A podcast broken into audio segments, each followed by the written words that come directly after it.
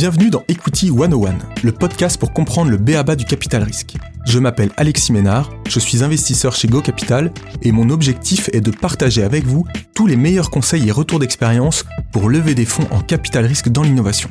Pour faire tout ça, j'interviewe des entrepreneurs qui ont créé des boîtes incroyables et les investisseurs VC qui les financent. Dans les épisodes, vous découvrirez tous les secteurs d'innovation, du digital à la deep tech, en passant par la santé ou l'énergie et nous aborderons tous les stades du financement, du seed jusqu'à l'exit. Si vous avez des questions après l'écoute d'un épisode ou si vous souhaitez en savoir plus sur un sujet ou un secteur d'activité, n'hésitez pas à me contacter alexis.ménard.gocapital.fr ou sur LinkedIn, je me ferai un plaisir de vous répondre directement ou de poser la question à mes futurs invités. Si vous appréciez ce podcast, n'hésitez pas à vous abonner, à le noter et à le partager autour de vous. Bonne écoute Bonjour à tous. Aujourd'hui, dans Equity One One, j'ai le plaisir d'accueillir Bertrand Distinguin, partenaire et directeur général de Go Capital. Bonjour Bertrand. Bonjour Alexis. Est-ce que tu pourrais commencer par te présenter, nous expliquer un peu ton parcours et ce qui t'a amené surtout dans le, dans le capital risque?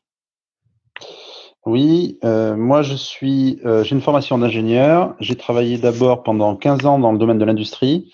Euh, pas mal de temps à l'étranger, en Asie et aux États-Unis. Et puis, euh, ayant vu le monde industriel, j'ai ensuite bifurqué dans le domaine de, de, de l'investissement, en faisant une formation financière et en prenant en charge un fonds régional euh, breton qui s'appelle Bretagne Jean Entreprise. Puis j'ai rejoint Go Capital il y a maintenant dix ans où je suis, euh, j'ai une triple casquette. Je suis directeur d'investissement avant tout. J'ai également la casquette directeur général et je suis associé à la structure. Et quel a été le, driver pour, pour basculer dans le capital risque en, étant euh, du, monde industriel? J'ai peur que ce soit un peu long, euh, mais j'ai une, euh, je dirais, pour avoir travaillé dans l'industrie, euh, j'étais un peu frustré de voir les niveaux de marge dans le domaine de l'industrie, les efforts qui sont faits. Donc c'est intellectuellement extrêmement intéressant, mais j'ai du mal à voir les issues dans le domaine industriel sans les innovations. je travaille dans le domaine du, compact, du compact disque. Et en fait, on travaillait sur des micro-marges. Et c'est vrai que c'est une certaine frustration de faire des efforts euh, sur une technologie super, de faire des efforts énormes. Et à la fin, de, de, de retrouver à gérer quelques dixièmes de centimes d'euros euh, à gagner, euh, alors que derrière, euh, il y avait des, des flux, euh, des coûts marketing commerciaux et des flux financiers importants. Et, et j'avoue que j'avais envie de, de changer du monde industriel pour aller dans un monde un peu plus global. Et je suis tombé un peu par hasard dans le domaine de l'investissement. D'accord, ok, c'est très clair. Euh, Est-ce que tu pourrais nous présenter du coup la, thèse d'investissement de Go Capital et puis comment est, structuré aujourd'hui le portefeuille? Oui, donc Go Capital, on est un fonds, euh, on va dire technologique régional. Euh, on est, on existe depuis plus de 15 ans maintenant. On est, on est parti d'une hypothèse qui est qu'il y a beaucoup de, de, de, pépites en région, et beaucoup de belles sociétés technologiques, avec euh, malgré tout une concentration des investisseurs qui étaient, euh, donc il y a une quinzaine d'années de ça, beaucoup en région parisienne. Et, euh, et, donc on trouvait que finalement les fonds existants étaient assez peu présents, en tout cas prenaient, prenaient pas suffisamment de temps euh, pour pouvoir creuser euh, un peu ce qu'il y avait dans les labos et dans les structures de, de recherche en province. D'accord. Et donc, euh, donc euh, Go Capital a démarré comme ça, à l'initiative du, du, fondateur Eric Ozané, qui, qui a un parcours, lui, euh, très technologique et très propriétaire intellectuel. Et donc, finalement, on a pris cette, ce, ce, ce biais-là, et donc on a démarré le fonds sur le territoire breton et ligérien, et on l'a étendu dorénavant sur la région centre, région Normandie, et on est en train de réfléchir à des extensions plus, plus nationales. Et si on regarde un Mais peu on reste quand même pardon, on reste quand même sur un fonds euh, avec une, un ancrage euh, régional fort, en tout cas territorial fort, euh, et avec une notion de proximité euh, assez marquée. Et tu, tu parlais de, de, positionnement généraliste, innovation généraliste. Euh, les secteurs un peu de, du, du, portefeuille aujourd'hui, ça ressemble à quoi?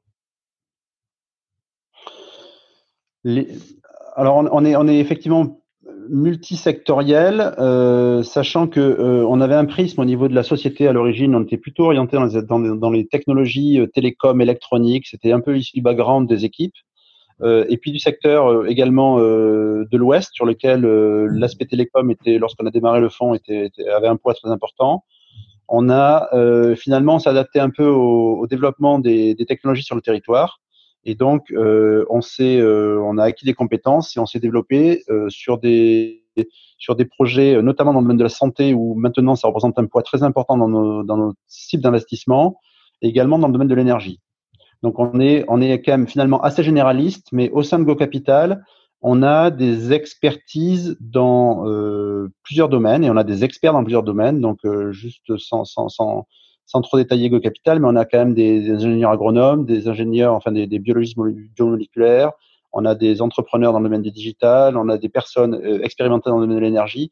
Donc, on a une équipe qui est finalement plutôt euh, plutôt une dominante métier et un peu moins financière que peut-être d'autres fonds.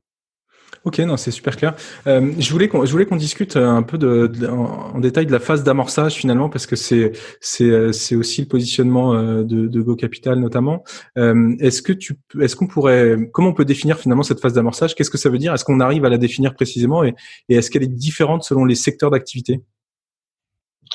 Alors, la définition précise, je, je m'en garderai parce que selon à qui on parle, l'amorçage a plusieurs plusieurs euh, connotations ou, en tout cas euh, significations. Euh, nous, quand on parle d'amorçage, je dirais aujourd'hui la, la, la, référence la, la plus commune aujourd'hui, on parle finalement des fonds nationaux d'amorçage, le FNA, c'est des programmes lancés dans le, dans le cadre des programmes d'investissement d'avenir. Et donc, on a une définition assez stricte. Ce sont des sociétés qui font majoritairement zéro chiffre d'affaires ou qui sont euh, qui font très très peu de chiffre d'affaires, quelques centaines de milliers d'euros de chiffre d'affaires maximum et qui n'ont pas aujourd'hui démontré euh, la mise sur le marché d'un produit euh, finalisé et avec une certaine récurrence.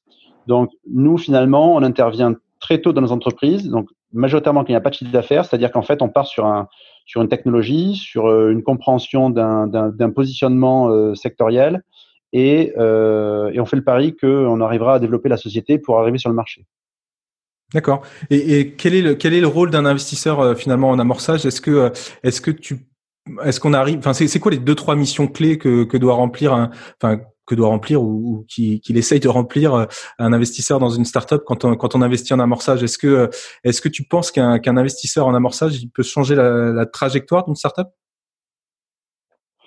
Oui et non. Enfin, faut, faut, faut rester modeste quant à l'apport d'un investisseur, mais euh, je dirais la, la, pour revenir sur les caractéristiques d'un investisseur en amorçage, euh, je pense c'est finalement l'expérience qu'on peut avoir euh, pour l'avoir déjà vécu, euh, finalement, de cycle de vie des entreprises, notamment de la création. On se rend bien compte que quasiment, quels que soient les domaines d'activité, l'amorçage, c'est quand même un, parcours assez tortueux, sur lequel il y a effectivement une technologie à mettre au point, il y a un marché à, évangéliser, et puis il y a des recrutements à faire. On passe finalement de une personne à deux personnes à trois à dix. Donc en fait, on multiplie quasiment par dix les effectifs d'entreprise très tôt. Donc c'est tout en restant sur un, sur un effectif assez modeste. Ensuite, il faut apprendre à déléguer. Donc je dirais là où je pense que l'investisseur euh, apporte euh, apporte aux, entrepreneurs, c'est finalement son expertise qu'il a vécu euh, avec des succès ou avec des échecs euh, dans des process similaires avec des problématiques similaires. Euh, recruter, euh, recruter un bras droit, euh, convaincre des financiers, je, ça peut être dans le niveau de la dette, des partenaires, arriver à pitcher. Donc je dirais on est, il y a un rôle un peu de coach euh, qui peut être plus ou moins important selon la maturité des entrepreneurs et puis finalement selon l'investisseur, mais finalement on joue ce rôle finalement d'accompagnateur des entrepreneurs à ce stade-là. Donc on a un rôle certes financier, c'est quand même la, la, base de notre investissement, mais euh, c'est pour ça que dans l'équipe, on n'est pas forcément des financiers, c'est on essaie de regarder la stratégie d'accès marché qui est pour nous l'enjeu principal euh, de ces sociétés-là. Et donc du coup, ce que tu dis, c'est qu'il y a aussi un, clairement un, un retour d'expérience de, des participations passées et, et, de ces expériences personnelles qui permet de d'aider l'entrepreneur, hein, c'est ça hein? Exactement, et exactement. En fait, on est, euh, euh je dirais, on, a, on a, on a aussi payé pour apprendre. Hein. Globalement, on voit bien que, que dans l'amorçage, il y a quand même un, taux, euh, un taux d'échec euh, qui reste important.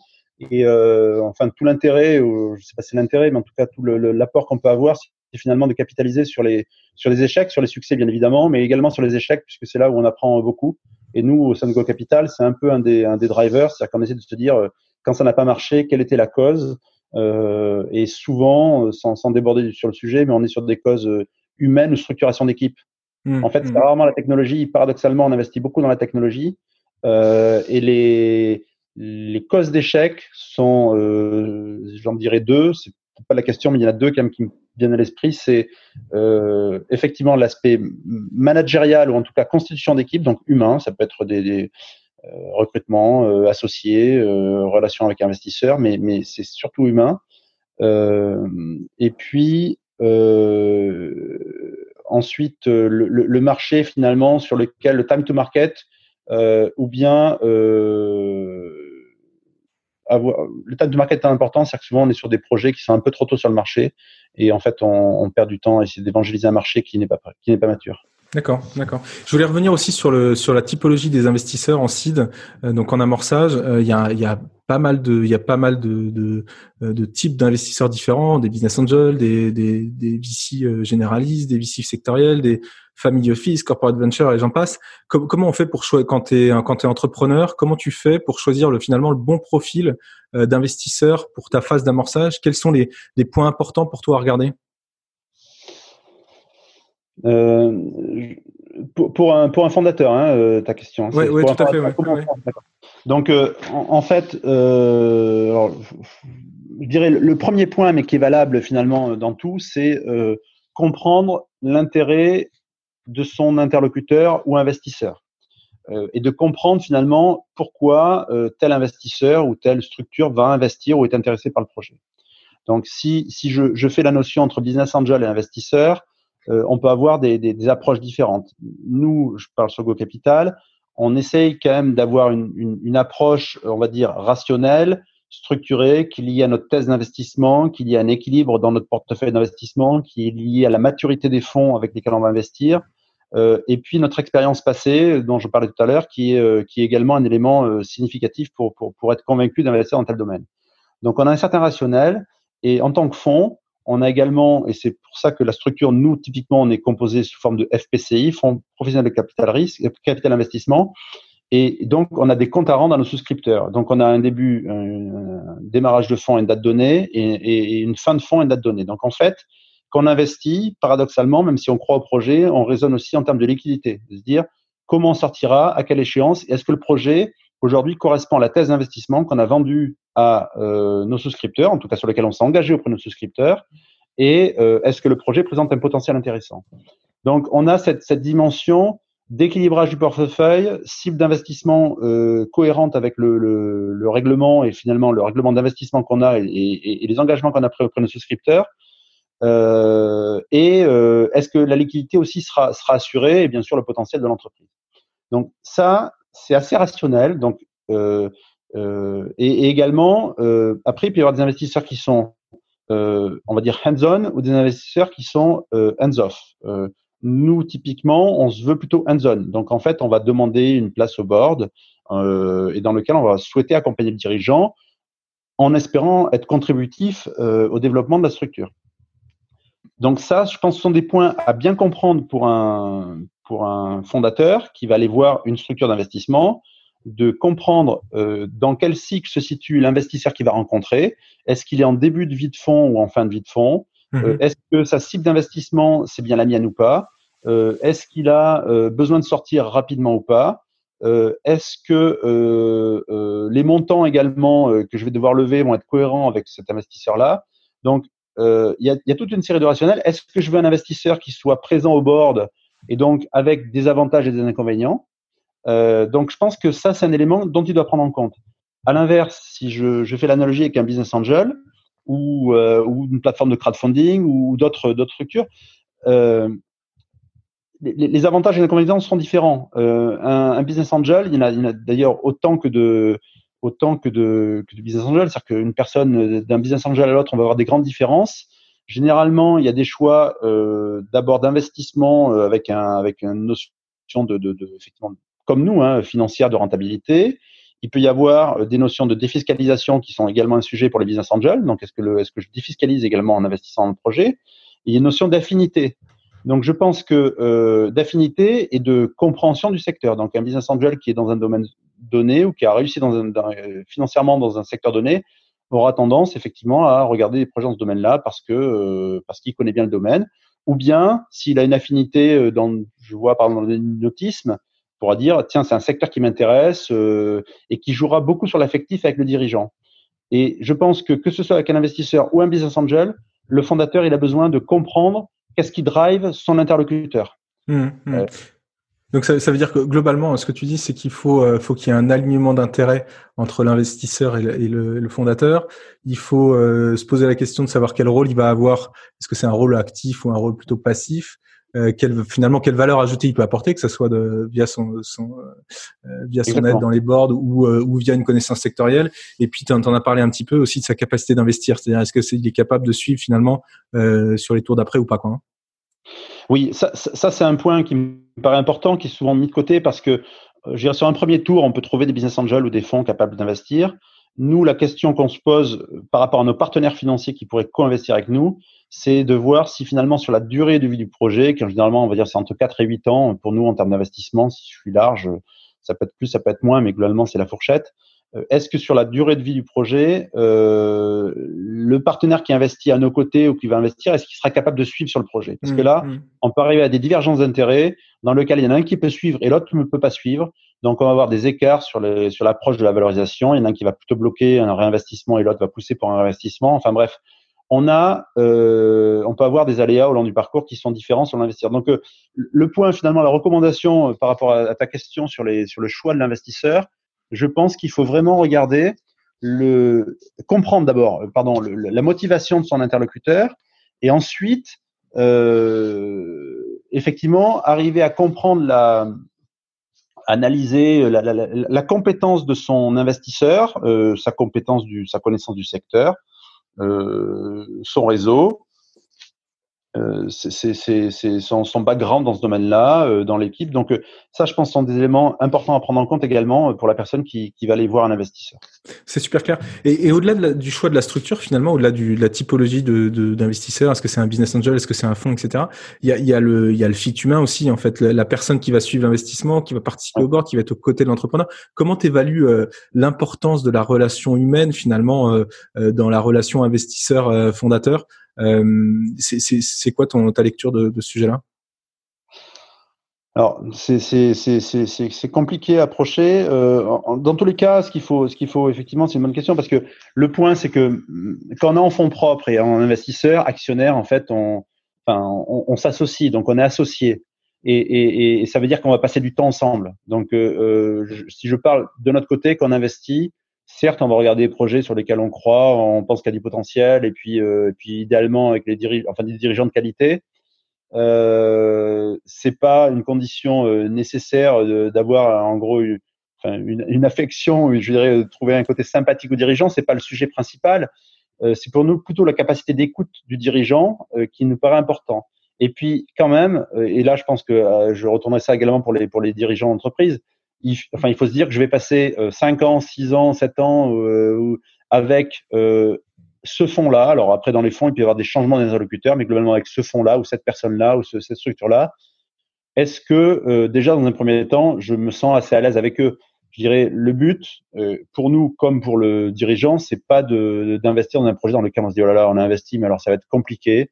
Euh, et, et, et, on n'a pas envie. Enfin voilà, je pense qu'il faut pas y aller à reculons. Alors des fois, c'est une question de nécessité parce qu'il faut des fonds et on a un investisseur. Donc le côté humain ne doit pas intervenir en premier lieu, mais pour moi c'est un paramètre à prendre en compte parce que euh, je pense c'est aussi, euh, enfin voilà, on doit passer du temps avec. Et je pense que dans le dans le business, il y a, il y a certes les finances, mais il y a le, côté, euh, enfin plaisir également de travailler ensemble et puis de, de partager. Ça, ça fait. Vas-y, vas-y, je t'en prie. Pardon, je, je, je, je, je prends juste pour insister sur la notion d'écoute je, l'ai dit du côté des dirigeants, pour nous, c'est un élément de, sélection, en tout cas un, critère très particulier dont, on fait attention. Euh, je pense c'est respectif, c'est-à-dire qu'en fait, je pense qu'il faut qu'il y ait un, respect mutuel. Et c'est vrai, euh, nous en tant qu'investisseurs, euh, je pense qu'on peut nous le reprocher de temps en temps, et de même que nous on peut le reprocher aux dirigeants. Je pense qu'on peut avoir des fois des, un peu des discours un peu un peu dogmatique et, et, je pense de la même façon de la part des fondateurs. Donc, je pense qu'il faut être vigilant à ça. Donc c'est un, un plus. Ça, ça fait peut-être le lien aussi avec euh, avec le board. Tu en as parlé un tout petit peu tout à l'heure, mais est-ce que tu peux nous rappeler à quoi sert un board concrètement dans une société en amorçage? Alors pour, pour, pour, moi, euh, le board, alors il y a des structures juridiques très bien de, de, de, de SA, SAS. Euh, nous, on n'a pas de, de, préjugés sur le fait qu'il faille un conseil de surveillance, un conseil d'administration. Par contre, on cherche, enfin, sur, la typologie de la structure. Maintenant, on, souhaite, comme je l'ai dit, être systématiquement membre du board. avec un certain nombre de, on va dire, également de droits qu'on peut avoir. Donc pour nous, c'est également un moyen de, malgré tout, d'avoir un regard sur ce qui se passe dans l'entreprise. Donc ça peut être, perçu négativement, mais pour moi, le, rôle du board, c'est idéalement un peu de, de, faire prendre un peu de hauteur aux dirigeants par rapport à sa structure. Donc euh, c'est euh, le dirigeant ou l'équipe des, fondatrices, euh, ils sont tous les jours dans leur business, ils ont tête dans le guidon. Et je pense qu'à un moment donné, de, se voir de manière régulière avec un board composé d'investisseurs, de membres indépendants ou de membres fondateurs, euh, ça permet de, se poser une fois tous les mois ou tous les trois mois euh, pour euh, pour faire un peu un s'obliger à faire lever un peu la tête du guidon et, et je dirais à avoir un, un certain exigence même personnelle de reporting et de rapport. Je, vais donner un autre exemple euh, dans le domaine du reporting. C'est un, sujet vis-à-vis des fonds. C'est vrai que les fonds sont connus pour demander des reporting. On veut des indicateurs. Ça nous fait, enfin, parce qu'on a, on on des indicateurs financiers, bien sûr, euh, qui sont qui sont importants pour tout le monde. Mais à vrai dire, les indicateurs qu'on demande, euh, ils sont, je pense, plus pour les dirigeants que pour nous. Et en fait, nous les demander, ça, on, se rend compte que ça oblige le dirigeant, certes c'est perçu comme une contrainte, mais au moins à se poser à un moment donné, de dire ben, je prends mes indicateurs parce que euh, il faut au bon moment que je, je, je, je, fasse un, que je temporise et que je regarde où j'en suis. Donc, mmh. pour revenir à la question du board, le, le, pour moi, le board, il a, il a un rôle, euh, on va dire, euh, euh il faudrait, enfin, je veux dire, bienveillant dans un premier temps, mais surtout de faire prendre du recul aux dirigeants et idéalement d'apporter dans ce board-là euh, des compétences euh, sectorielles ou une certaine expérience euh, qui peuvent être profitables à l'entreprise, même si c'est pas le même domaine d'activité, mais euh, si c'est la mise en place d'un réseau de euh, d'agents ou de, de, ou de réseaux de distribution, d'avoir dans le board des gens qui ont déjà réussi ça ou, ou connu ça dans leur dans leur parcours, ça aide dans la réflexion. Donc, faut, faut pas en attendre trop, mais c'est quand même plus, à mon avis, important pour les entreprises. Donc, ça veut dire que ça permet, ça permet à l'entrepreneur de prendre du recul et de faire de, de manière euh, mensuelle ou trimestrielle de, de faire un point sur l'activité, de faire un point sur la stratégie, etc. Et ce que tu disais sur incorporer des gens euh, euh, avec une expertise sectorielle, c'est-à-dire qu'un bon board, c'est un board aussi avec des compétences mixées, c'est-à-dire à la fois des compétences financières avec l'investisseur et qui peut avoir une lecture sur sur certains secteurs, mais aussi des membres extérieurs qui sont pas forcément actionnaires, mais qui peuvent avoir une lecture sectorielle ou, ou, ou métier, c'est ça? Exactement. Euh, en fait, euh, le schéma un peu classique, mais qui est qui euh, qui fonctionne bien, c'est généralement on a les fondateurs qui finalement, euh, enfin les ou le fondateur en tout cas, il y a, il y a des représentants du management qui sont qui sont présents et donc qui, qui, qui finalement euh, travaillent sur, sur sur à la fois le reporting et sur le sur la vision stratégique, présente par vision stratégique. il y a souvent des représentants investisseurs qui euh, eux apportent leur, expérience également dans d'autres structures, ce qu'ils ont pu avoir dans le, dans le financement, dans la stratégie également, puisqu'on voit pas mal de cas de figure assez similaires. Et puis, c'est de trouver des personnes, euh, on va dire, indépendantes, qui, euh, sur lesquelles les dirigeants euh, accrochent également sur le profil, et des personnes expérimentées euh, pour, pour accompagner la réflexion du board sur des points stratégiques. en fait, ces membres-là souvent apportent un réseau euh, et, et, et, permettre de faire gagner du temps et sur des décisions euh, finalement de, de challenger euh, bah, les autres les autres membres du board et je trouve de, de, de proposer des, des, souvent des, des, des, ouvertures intéressantes. Donc c'est par contre c'est compliqué à mettre en œuvre. Hein. Je, je, on le voit bien chez nous. Euh, et encore trop. Hein, on, on, a des boards qui restent encore un peu trop entre, ce sont que des associés ce qui est bien, mais euh, ce qui est pas suffisant. Et euh, en fait, euh, je pense qu'on y gagne à élargir le board avec des personnes qui sont pas forcément associées à la structure, qui peuvent être intéressées éventuellement par des bons de souscription ou par des jetons de présence, mais mais qui finalement apportent un, regard également nouveau en plus de celui des investisseurs. D'accord, ouais, non, c'est intéressant. Je, voulais revenir, enfin pas revenir, mais je voulais qu'on aborde le, sujet du profil des, entrepreneurs et des, fondateurs. Il y a un, des aspects les plus importants pour pour un fondateur, enfin que il y a un, un, un VC euh, euh au UK qui s'appelle euh, Fred Destin, euh, qui, est, qui est VC chez Stride, qui dit qu'un des aspects les plus importants pour un fondateur n'est pas de planifier, mais de prendre des décisions plus rapidement que les autres. Qu'est-ce que tu en penses Quelle est pour toi la qualité la plus importante pour un, pour un CEO je partage, je le connaissais pas, mais je partage, je partage la, la, la vie de, la, de Fred Destin dont tu parles. Euh, en fait, euh, je dirais là, c'est plus, c'est plus avec un peu de recul sur les sociétés dans lesquelles on, a investi et, et sur les sujets, sur les sociétés qui, ont bien fonctionné, et celles qui n'ont pas fonctionné. Je, l'ai dit tout à l'heure, pour moi, une des qualités importantes, c'est l'écoute.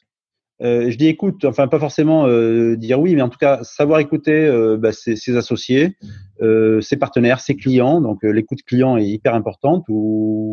Et, et, et ça c'est un point pour moi extrêmement important. Et ensuite c'est également de, capacité à, à, décider assez vite. Alors il faut pas mélanger vitesse et précipitation, mais je, de notre part, dans un constat qu'on a fait, dans les sociétés qui n'ont moyennement fonctionné ou sur lesquels on, on, a des regrets euh, dans les décisions qui ont été prises, c'est souvent d'avoir tardé à prendre des décisions. Euh, on a, on a, euh, voilà, j'étais pas plus tard qu'il y, a, il y a une heure avec une société de notre portefeuille dans lequel il, on avait des, des, réflexions sur le sur le directeur commercial de la société, euh, qui est pourtant un, voilà, un cadre euh, historique. Et, et en fait, il, le dirigeant m'interrogeait, on n'était pas en board, hein, mais m'interrogeait sur euh, finalement son rôle dans la structure et, euh, et ça délivre pas suffisamment. Donc, qu'est-ce qui et je, je, je, lui ai dit très bien, c'est toi qui es le seul juge de pouvoir juger son travail aujourd'hui, parce que moi j'ai qu'une vision partielle, mais ne prends pas trop de temps. historiquement, enfin, quand ne pas décider, c'est faire une erreur. Donc en fait, ou il garde ou il garde pas, mais au bout d'un moment, je pense qu'il va falloir qu'il décide sur le rôle de son, de son euh, directeur commercial et trancher. Et, et, là, je me... Pardon? Non, mais finalement, euh, ce que tu es en train de dire, c'est qu'on n'a pas le temps euh, de, de, de, prendre le temps de voir le résultat des actions, finalement. C'est presque ça. Hein. Alors c'est un peu, c'est pour ça que j'ai dit faire attention parce que là j'étais prudent, on peut pas. Mais je lui dis écoute, euh, donne-toi quelques mois, euh, mets des indicateurs euh, de mesure assez assez objectifs, fiables euh, et, et, et, et, les moyens qu'il faut pour euh, pour pas euh, prendre des décisions qui seraient qui seraient pas objectives ou qui seraient basées sur des éléments qui sont externes. donc c'est pas toujours le cas, mais dans tous les cas, le constat c'est que là c'est plus moi sur sur l'expérience que j'ai eue depuis 15 ans en investissement, plus que ça même. C'est c'est quand on a hésité à prendre des décisions, je parle même sur des décisions humaines, de recrutement, de, euh, on a euh, on a finalement, on, s'est trompé, enfin on s'est trompé. Euh, de pas prendre de décision, c'était souvent une erreur. Donc en fait, pour revenir à la, remarque, à la question, euh, prendre des décisions plus rapidement que les autres, je pense que c'est un facteur important. Et, du coup, il faut avancer. Et en fait, on a, euh, pour revenir également euh, sur, le cible sur laquelle on est, on est en amorçage. Donc, dans les éléments en amorçage, certes, on, a quand même des profils de dirigeants qui ont majoritairement un cursus euh, une formation euh, souvent euh, bac plus 5 ou des ingénieurs ou des médecins, enfin des donc des, et, et, et, qui finalement sont majoritairement, pas majoritairement, mais euh, ont beaucoup une culture euh, conceptuelle de, de, du business.